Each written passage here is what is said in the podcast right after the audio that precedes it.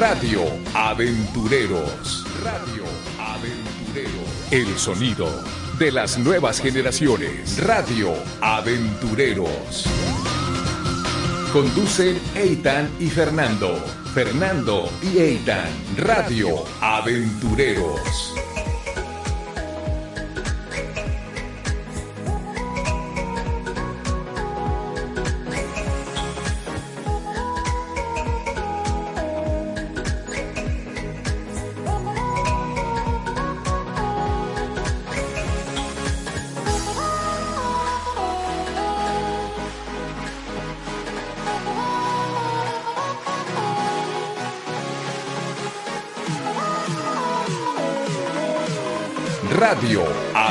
Aventureros. Hola, ¿cómo están amigos de ABC Radio? Hoy les presentamos otra edición de nuestro programa Radio Aventureros en ABC. Bienvenidos, hoy tenemos un programa increíble porque estaremos hablando de un muy buen libro. El extraño caso de Mr. Jenkins y el señor Hyde. Radio Aventureros. Le damos la bienvenida al, al maestro Salvador Chava, Chavarría Luna, académico de la Facultad de Psicología de la UNAM. Hola, ¿cómo estás? Hola Itan, hola Fernando, mucho gusto en conocerlos y en estar aquí con ustedes. Muy bien, muy bien. Honor. Perfecto. Bueno, nuestro libro se trata de un doctor llamado el doctor Jenkins que trata de buscar una fórmula para separar el bien del mal de la mente humana. Pero lo único que logra es que su parte mala, por así decirlo, el señor Hyde, se libere, cometiendo crímenes como asesinato. Al final, el doctor Jenkins logra vencerlo quitándose la vida. Este, el- este gran relato de suspenso y adaptado para jóvenes lectores es de Robert Stevenson. Este, bueno, personalmente quiero decir que a mí me caen bien, muy bien los psicólogos, muy bien. Y voy a empezar con unas preguntas, ¿está bien? Claro que sí. Oye, Es- gracias. ¿eh? A mí me caen muy bien los niños y los adolescentes. Ah, muchas gracias. Igualmente. Bueno, este, el caso de Mr. Jekyll y Mr. Hyde. Este, ¿qué se ha descubierto, qué ha descubierto la ciencia acerca de este fenómeno? Bueno, mira, antes de eso yo quisiera hablarles también de ubicar pues la obra del autor. Robert Louis Stevenson escribió este libro hace muchos años, como más o menos después de la segunda mitad del siglo XIX. Entonces, realmente es muy viejo. Y ahora estamos leyéndolo, releyéndolo a la luz de la ciencia. En aquel entonces, eh, Robert Louis Stevenson describió algo que ahora se llama o podemos localizar en varios trastornos eh, mentales. En aquel entonces no tenía nombre. Ahora podemos hablar, por ejemplo, de trastorno bipolar, trastorno límite de la personalidad, o el que más se le acerca es el trastorno de identidad disociativa, antes conocido como trastorno de la personalidad. Ok, y es que es este último que dijo, el que según, el que supuestamente tiene el doctor Jekyll, ¿qué, qué hace? Este trastorno es- se debe a, bueno, es cuando una persona tiene como otra personalidad o múltiples personalidades, por eso decimos que está disociado, es decir, está fragmentado. De hecho, hay una película que se llama así, Fragmentado, es para adolescentes y adultos. Glass, ¿no? Eh, Glass, Glass. sí, es, es de esa trilogía, exactamente.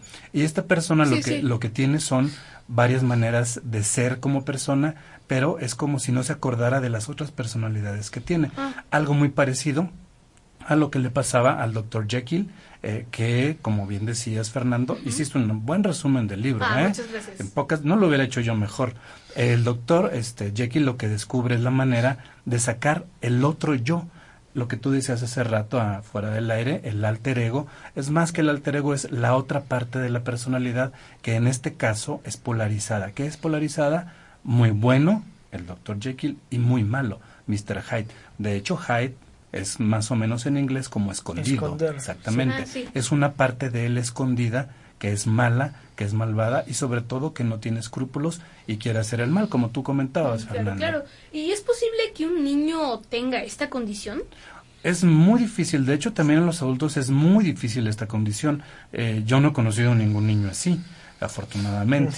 O bueno, y si lo conocemos, pues trataríamos de ayudarlo, ¿no? Claro, claro. Pero además de los trastornos mentales, eso es lo que se dice ahora. Fíjense que el libro lo relata muy bien. En la última parte, ya ven que son 10 capítulos, el último capítulo es la carta del doctor Jekyll es- describiendo lo que le pasó. Él describe muy, muy, muy exacto lo que es lo que es el trastorno de identidad disociativa. Pero además de eso podemos darle una lectura más allá de la psicología también. Podemos darle una lectura desde la filosofía que nos habla del bien y del mal. Y eso, chicos, sí nos pasa a todos. Todos pensamos en cosas buenas y en cosas malas, ¿o no? Claro, claro. Somos una mezcla de bien y mal. Exactamente. Solamente que nuestras decisiones son las que nos dicen, yo quiero dedicarme al bien o yo quiero dedicarme, al mal. Exactamente. Y eso es lo que le pasa a los niños y adultos desde la parte filosófica, pero también psicológica y sobre todo psicoanalítica. Este, hay autoras como una señora que se llama Melanie Klein, que se llamaba Melanie Klein, que hablaba de eso, que cuando somos muy niños todo lo vemos en blanco y negro, bueno y malo, y a veces no podemos pensar que una misma persona podemos tener sentimientos malos y sentimientos buenos, como tú decías, Fernando. Por eso nos gusta ver las cosas así, polarizadas, muy malo o muy bueno. Por ejemplo, eh, Hulk, que tú decías, Hulk y el, ¿cómo se llama el doctor? El, el, Banner. el doctor Banner, el doctor Banner, pero también, por ejemplo, Batman y Superman. Batman, es medio oscuro y Superman es, o también, por ejemplo, Iron Man y Capitán América. Sí, Iron Man es más es más denso. Exactamente. y otro más, sí, y otro más, por ejemplo, eh, Darth Vader y Luke Skywalker. Ah, el bien y el mal. Ahí sí es hasta blanco y negro. Exactamente. y rojo. Y incluso en cuentos, por ejemplo, de todos los cuentos de princesas, ustedes van a escuchar que hay la madrastra y la madrina. O el ogro y el ogro y el príncipe, ¿no? Exactamente. Entonces, fíjense que como niños tratamos de ver las cosas buenas y malas. Entonces, el conflicto y la solución sería más o menos así. Em, el, eh, eh, fíjense que esta parte buena y mala no se refiere, nosotros la echamos hacia afuera lo queremos ver afuera, porque adentro somos, es muy incómodo para nosotros pensar que tenemos pensamientos o deseos malos. Pero cuando tú decías bien, Fernando, cuando todos entendemos que tenemos cosas buenas y malas, y que mamá es buena, pero no porque me regañe es mala. Luego los niños pequeños decimos, este, ay, mi mamá me regañó, es muy mala, te odio, ¿no? Y le sacamos la lengua. No, esperen. Lo que pasa es que a veces hay cosas que no nos gustan o sentimientos que llamamos negativos, no son malos, son negativos porque nos hace sentir feo, como odio, rencor, sí, sí, sí. Aparte yo jamás me atrevería a hacerle eso a mi mamá porque si no, uff, no, quiero ni pensar. Claro que sí. Y entonces los niños se meten como en conflicto porque dicen, ¿cómo mi mamá me regaña, pero si me quiere? Exactamente, tu mamá puede hacerte sentir mal porque te regañó, pero entonces, como tú dijiste bien, Fernando, adentro empezamos a comprender que todos tenemos una parte buena y una parte mala, y lo que tú dijiste es bien importante, que entonces dejamos salir o actuamos desde la parte más buena. Ok. ¿Bajo qué circunstancias, ahorita me tengo esta pregunta, ¿bajo qué circunstancias despierta nuestro Mr. Hyde?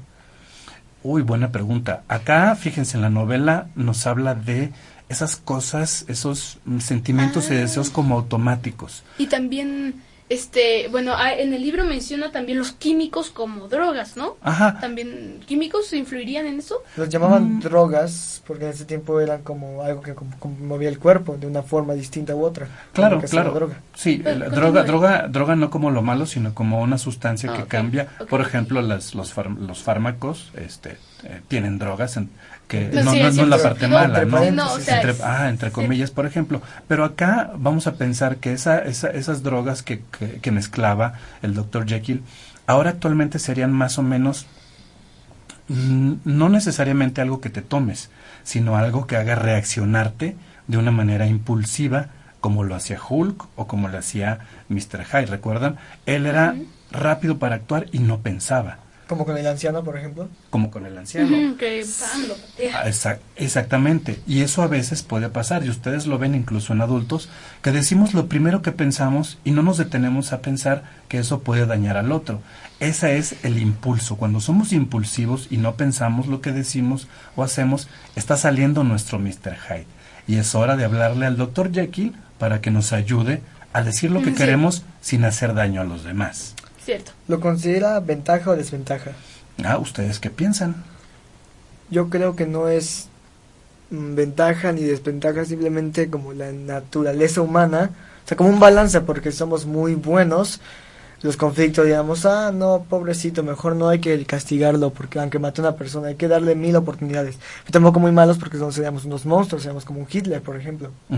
sí, bueno, yo pienso más bien que esa, eso te ayuda a reflexionar porque al tener a tu Mr. Hyde y al y al... Bueno, yo pienso que ayuda a tu fuerza de voluntad porque al tener a tu Mr. Hyde y esos deseos así malos, entonces tú dices, no, esto no es correcto, yo soy así, yo, este, así, así es mi forma de vida y puedo mejorar cada día. Entonces, yo pienso que te ayuda a reflexionar y te ayuda a crecer tu fuerza de voluntad porque por más que quieras así, o sea, si alguien me enfada, no le voy a lanzar una grapa, dices, no, o sea, esto, sí estoy enojado, pero tengo que reflexionar. Yo pienso que es más bien como una prueba, por así decirlo. Eh, Exactamente, Fernando. Yo así lo vería también como tú, como una prueba de cómo dominar a la fuerza de Mr. Hyde.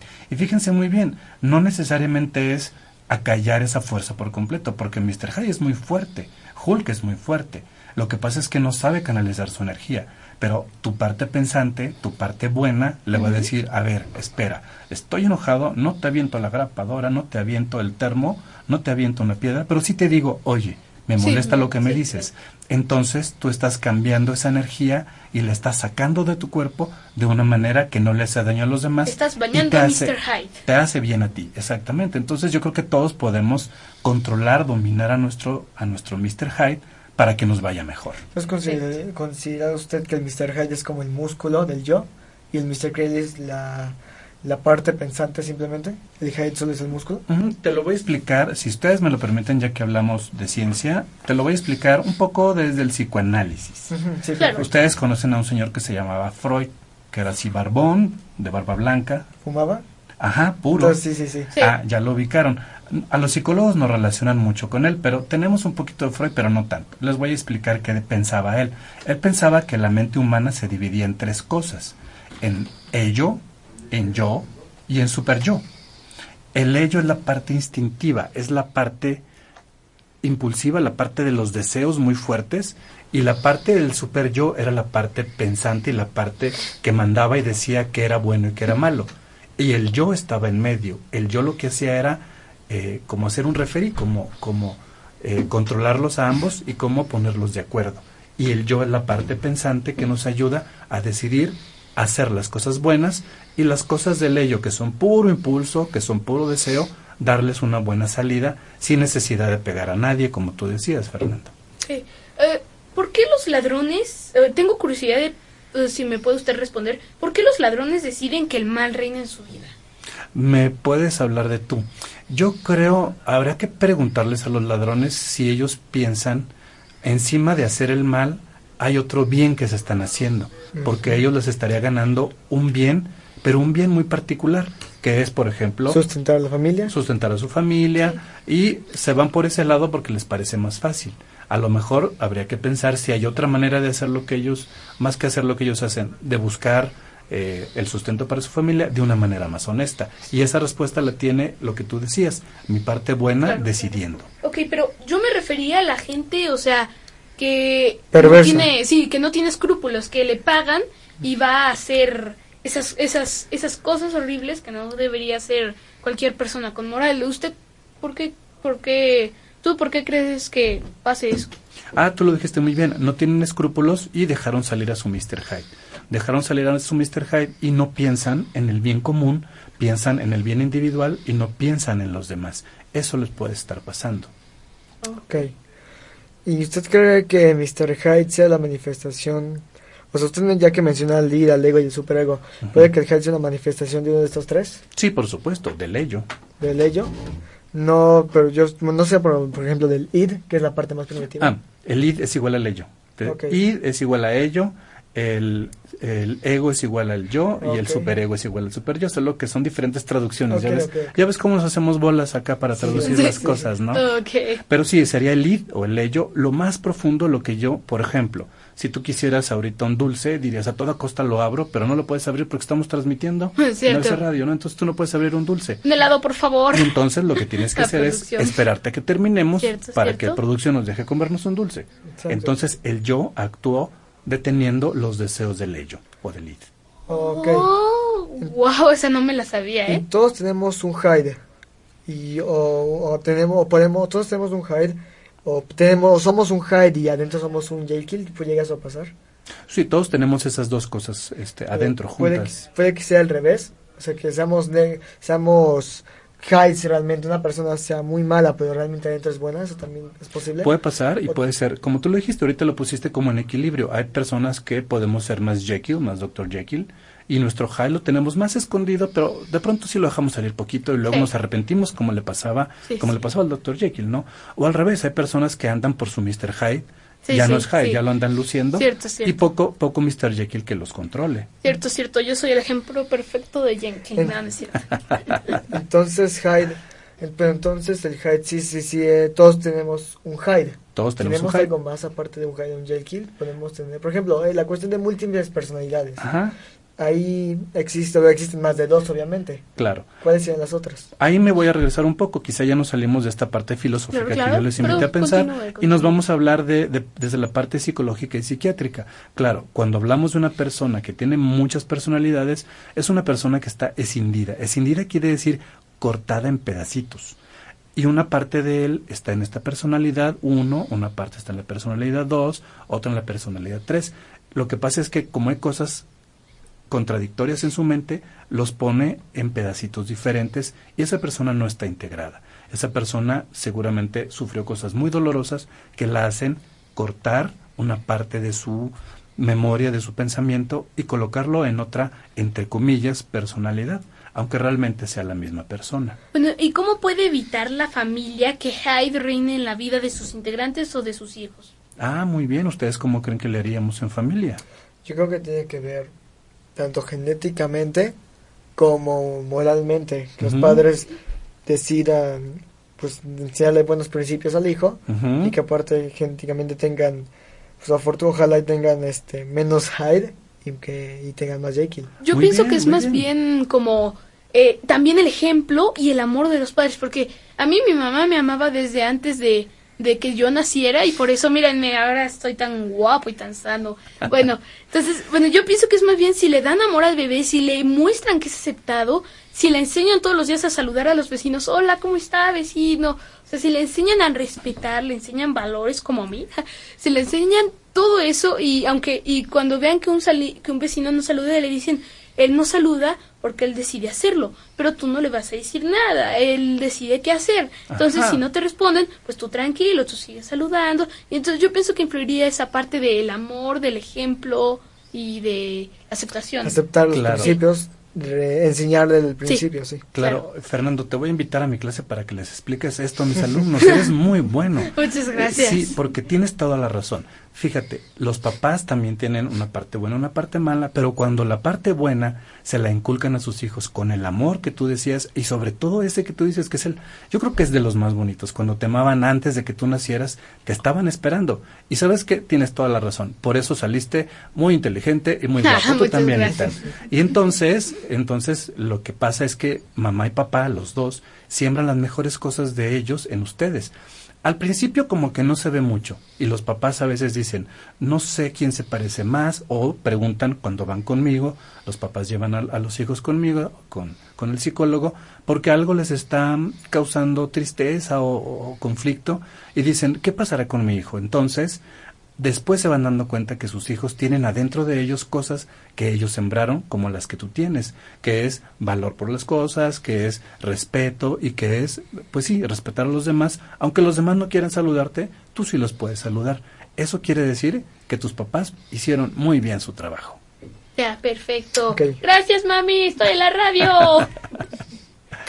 Este, por ejemplo, ¿qué otras personalidades esta aparte de Hyde y Jekyll existen en las personas? Sí, eh, vaya, eh, acá regresando un poco, mal y bien son los son los opuestos. Ya les platiqué ahorita, por ejemplo, este, en- a nosotros desde niños nos encantan este tipo de películas que, que, que muestran las cosas como polarizadas, Mm. porque eh, ahí es donde decimos, ah, sí, claro, yo pongo afuera partes buenas, partes malas, como yo les decía ahorita, Hulk y, y- y el doctor, este, ¿cómo se llama el doctor? Banner. Este, Banner, este, y hay muchas historias que nos pueden que nos pueden hablar de esas dos visiones, tan bueno, tan malo. Pero a lo mejor hay otras, como esta película que yo decía, Fragmentado, donde pone muchas personalidades ahí. Y hay muchas películas que relatan sucesos de personas reales que les pasaron esas cosas. Y hay personas que tienen una personalidad de niño, de adulto, e incluso, aunque la persona sea mujer, hay un caso que se llama Civil, este, ella tiene eh, personalidad también de hombre y eh, un poco lo más difícil es poder poco a poco ir integrándola y que la persona ya no se haga pedacitos, sino que todas las cosas que tiene en su mente las reúna en una sola personalidad. ¿Sería una enfermedad esto? Se llama, sí, el trastorno que yo les decía ahorita, que se llama trastorno de identidad disociativo. Entonces, J.K. tiene una enfermedad. Mm, según como lo leamos, puede tener este trastorno. Acá en, en, en psiquiatría, en psicología, no le llamamos enfermedad porque no es un bicho que se nos metió, sino un trastorno es algo que fuimos, que se nos fue haciendo en la mente. Si lo leemos demasiado literal, sería un trastorno lo que tiene. ¿no? Exactamente, exactamente, Fernando. Si lo leemos literal es un trastorno. Si lo leemos filosófico es algo que todos tenemos dentro, algo bueno y algo malo. Lo que pasa es que todos nosotros lo llevamos muy bien en nuestra vida y no dejamos que se nos haga un trastorno como le pasó al doctor Jekyll o como le pasó al doctor Banner. Viendo si, viéndolo de forma así, como dijo usted, fisiológica, este, ¿hasta qué punto deja de ser así? Acá en la mente es muy complicado, chicos, porque hay unas cosas este, que se llaman neurotransmisores que nos hacen a nosotros reaccionar de muchas maneras. Esa es una parte, pero creer que nuestra conducta depende nada más de los neurotransmisores eh, es dejarle la culpa nada más a ellos. Y claro que no. Fernando lo decía muy bien ahorita. Hay una parte tuya que decide no pegar por más ganas que tengas. Entonces, en la parte psicológica se mezcla muy bien la parte neurológica, pero con la parte eh, de nosotros, de decidir y de nuestra manera de ser y de nuestra personalidad. Por eso vamos a encontrar muchas personas distintas, porque todos vamos construyendo nuestra personalidad a través de nuestra vida y sobre todo con la ayuda primero de nuestros papás. Y yo dije, ahorita, te recordé, ¿es genético? Es difícil, hay una, hay una, es muy buena pregunta. Hay unas enfermedades, tal como enfermedades, que sí hay predisposición genética, por ejemplo, diabetes, por ejemplo, hipertensión, aunque tengas el gen, no necesariamente lo desarrolles. Para algunos trastornos puede haber algo genético que esté inmiscuido ahí, pero si en la vida del niño o la niña no se detona, no le va a pasar nada. Pero si hay algo que lo detone, sí le va a pasar. Entonces, lo genético es una parte muy chiquita que se, que se combina con el ambiente y se combina con lo que yo les decía, la parte psicológica de donde yo decido que sí y que no hago. Claro, claro evoluciona el trastorno, mm, sí los o, se, o crece. Sí, los evoluciona, los trastornos evolucionan. pueden empezar como algo muy pequeño y si no te atiendes a tiempo, puede evolucionar a algo que te cause más más tristeza, más más dolor y que no te deje estar en la vida. Por eso, si hay síntomas, si hay, síntomas hay que ir con una bacteria es como una bacteria. Mm. que te va a infectar, que si no arreglas sigue comiendo y sigue comiendo. Por así decirlo, según yo tengo entendido. Por así decirlo, pero lo que yo les decía no es nada más el virus, como esa es muy enfermedad, sino algo más que nosotros dejamos crecer. Ahí la cosa es psicológica y entonces sí tenemos que tener cuidado. Si, si estamos mucho tiempo tristes, pues le podemos decir a nuestros papás, oye, hay mucho, o me siento muy enojado mucho tiempo. A lo mejor me, me gustaría o podría ir con un psicólogo. Ok, o psicóloga. Bueno, sí, pero pobres doctores, doctor Banner, doctor Jenkins, pronto ya va a ser mi pediatra, no puede ser. Ah, mire, niños no tengan miedo, pueden ser doctor siempre cuando quieran. Sí, y pueden ser psicólogos o pueden ser también locutores de radio, porque ustedes, este, bueno, lo que veo es que son muy, muy listos y también desarrollan muchas habilidades, no solo en la escuela que hacen en casa, sino también aquí en la radio. Muchas gracias. Pues para concluir este tema, por favor, doctor, denos su, este, una conclusión de todo el tema en un minuto. Uy, qué rápido, ¿no? Pues bueno, yo les agradezco su invitación. Les agradezco su invitación y bueno, pensando en Dr. Jekyll y Mr. Hyde, todos tenemos una parte buena y una parte mala adentro y lo más importante es saberlas combinar para poder sacar lo mejor de nosotros mismos. Les agradezco mucho su invitación, son unos chicos muy simpáticos y bueno, les deseo el mejor éxito. Muchas gracias. Y bien, Fernando, tu conclusión. Bueno, mi conclusión es que si les dan a los niños amor, si les dan cariño, si les dan aceptación, si les enseñan los valores necesarios, si les dicen esto está mal y el vecino lo hace, pero no porque el vecino lo haga, tú vas a ir a patearle. No, tú tienes que respetar a la gente y allá a ellos. Tú eres como tú y como nadie más. Entonces, bueno, pues acéptenlos y que les vaya muy bien. Este, pues, maestro Salvador Chavarria, muchas gracias por su valioso tiempo. Mm, yo creo que sí es cierto, todos tenemos un Mr. High, un Mr. el Dr. Jenkins, pero yo creo que se tienen que irse balanceando, porque si solo somos puro Hyde, vamos a ser malas personas, es peligroso, no solo para nosotros mismos, sino para los demás. Pero si somos Jenkins, vamos a ser yo creo que vamos a ser menos este, realistas en las situaciones peligrosas o fuertes de la vida. Así que no es una desventaja o, o ventaja, simplemente es parte de la naturaleza humana. Por ejemplo, un perro no tiene esta capacidad, simplemente es instinto.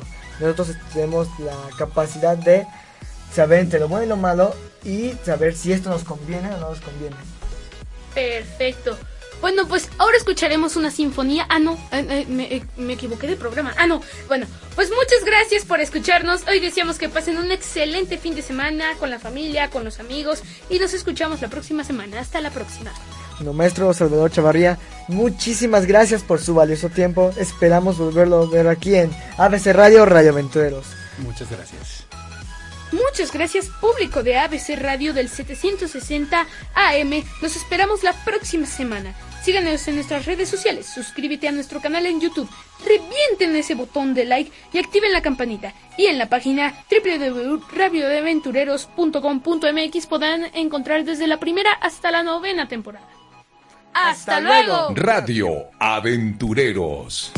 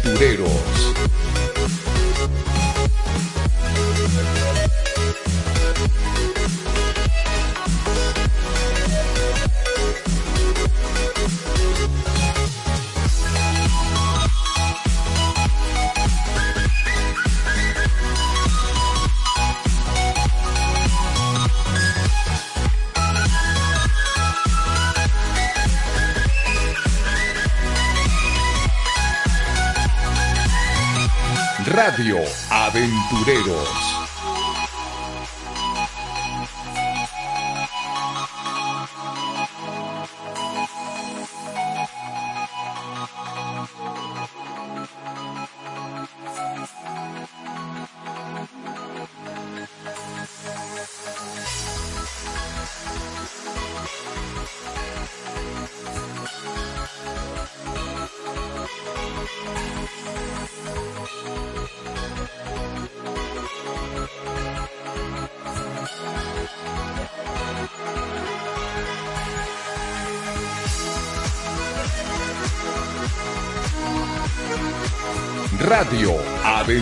Radio Aventureros.